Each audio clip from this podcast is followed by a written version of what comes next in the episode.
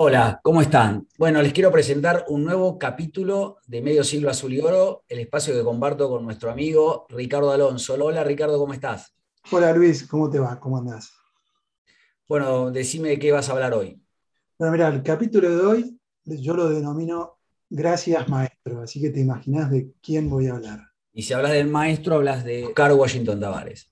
Oscar Washington Tavares, el maestro, reemplazó al Kai Aymar, que pese a haber obtenido algunos títulos internacionales como la Supercopa Sudamericana del 89 y la Recopa Sudamericana del 90, no pudo alcanzar el objetivo de volver a campeonar en el torneo local. Sí, me acuerdo aparte que tuvo una, una, discusión con Claudio Marangoni, que en ese entonces era una de las máximas figuras del equipo, el volante central que había venido de, Independiente, y entonces el CAI renuncia en los primeros, en diciembre del año 90. Exacto, bueno, y entonces en enero del año siguiente se produjo un gran impacto mediático cuando la dirigencia de Boca anuncia que el nuevo técnico de Boca iba a ser el maestro Oscar Washington Tavares, quien venía precedido de una elogiosa participación en el Mundial 90 dirigiendo Uruguay, que contaba entre sus jugadores con Enzo Francescoli y figuras como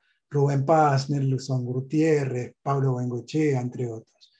Pero además, el maestro había llevado a la cima de América a Peñarol de Montevideo, obteniendo en el 87 la Copa Libertadores de América. Pese a esos logros, tenía una personalidad muy simple y siendo muy trabajador, enseguida se ganó toda la simpatía de, de la hinchada de Boca y bueno, reubicando a, varios jugadores en, varios puestos. Sí, era un tipo muy, muy querido, eh, Oscar Washington Tavares, un tipo respetado, y me acuerdo que hizo algunos cambios.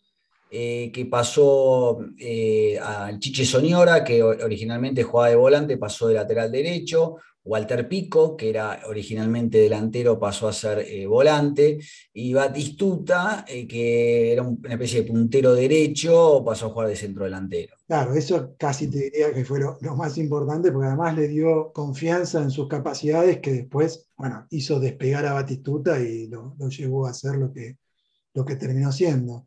Y bueno, pero armó un equipo extraordinario, uno de los mejores que recuerdo, en donde además de estos que mencionaste, sobresalían otros como Diego Latorre en su mejor momento. Bueno, eh, estaba el Mono, el Mono Navarro Montoya, estaba Juan Simón, estaba La Junta, estaba Villitas eh, Villarreal, el Chino Tapia, el que en paz descanse, eh, el murciélago Graciani.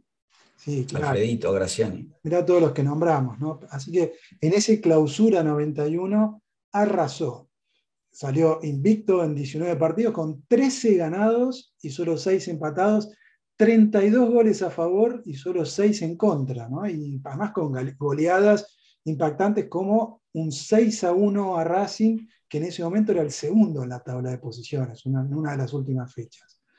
Pero la reglamentación de la Asociación del Fútbol Argentino en ese momento no otorgaba a los clausuras y apertura la calidad de título computable, sino que el ganador de esos dos torneos debía definir el campeón de la temporada. Entonces, en ese momento tenía que jugar Boca, campeón de clausura 91, contra el campeón de clausura 90 que se había jugado en el último semestre del año anterior. Claro, y en ese caso el campeón fue el Newell's de Marcelo Bielsa. Pero en uno de los mayores absurdos de la AFA, y como todos estos absurdos siempre en contra de Boca, para esa definición se le quitó a Boca a las dos principales figuras, a Diego Latorre y a Batistuta, quien en ese torneo, de los 32 goles que había hecho Boca, ellos dos habían hecho 20. ¿Y por qué se los quitó? Para que concentraran con la selección nacional para participar en la Copa América en Chile. Sí, que terminan ganando la Argentina con Batistuta siendo no solamente figura, sino goleador.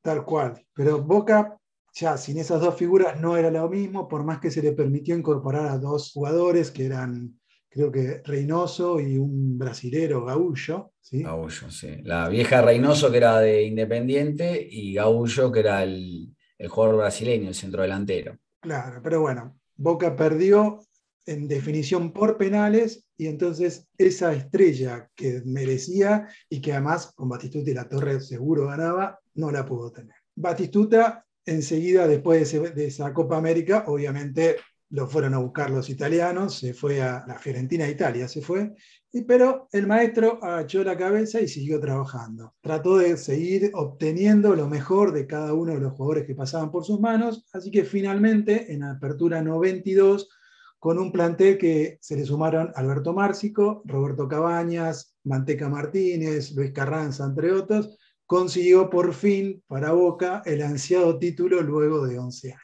Sí, ya lo habíamos hablado en un capítulo anterior de Medio Siglo Azul y Oro, con el famoso gol de Claudio Benetti eh, frente a San Martín de Tucumán en la última fecha que Boca empieza perdiendo ese partido.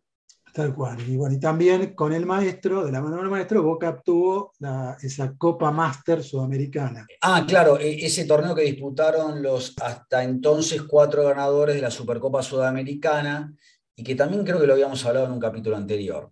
Claro, exacto. Además, bajo el mandato del maestro Tavares se armó una racha inolvidable de 13 partidos seguidos sin derrotas ante River, incluyendo oficiales y amistosos.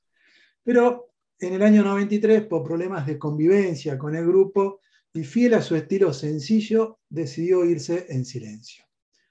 Nueve años después, Boca lo fue a buscar para que esa abrupta salida del súper exitoso Carlos Bianchi fuera lo menos traumática posible.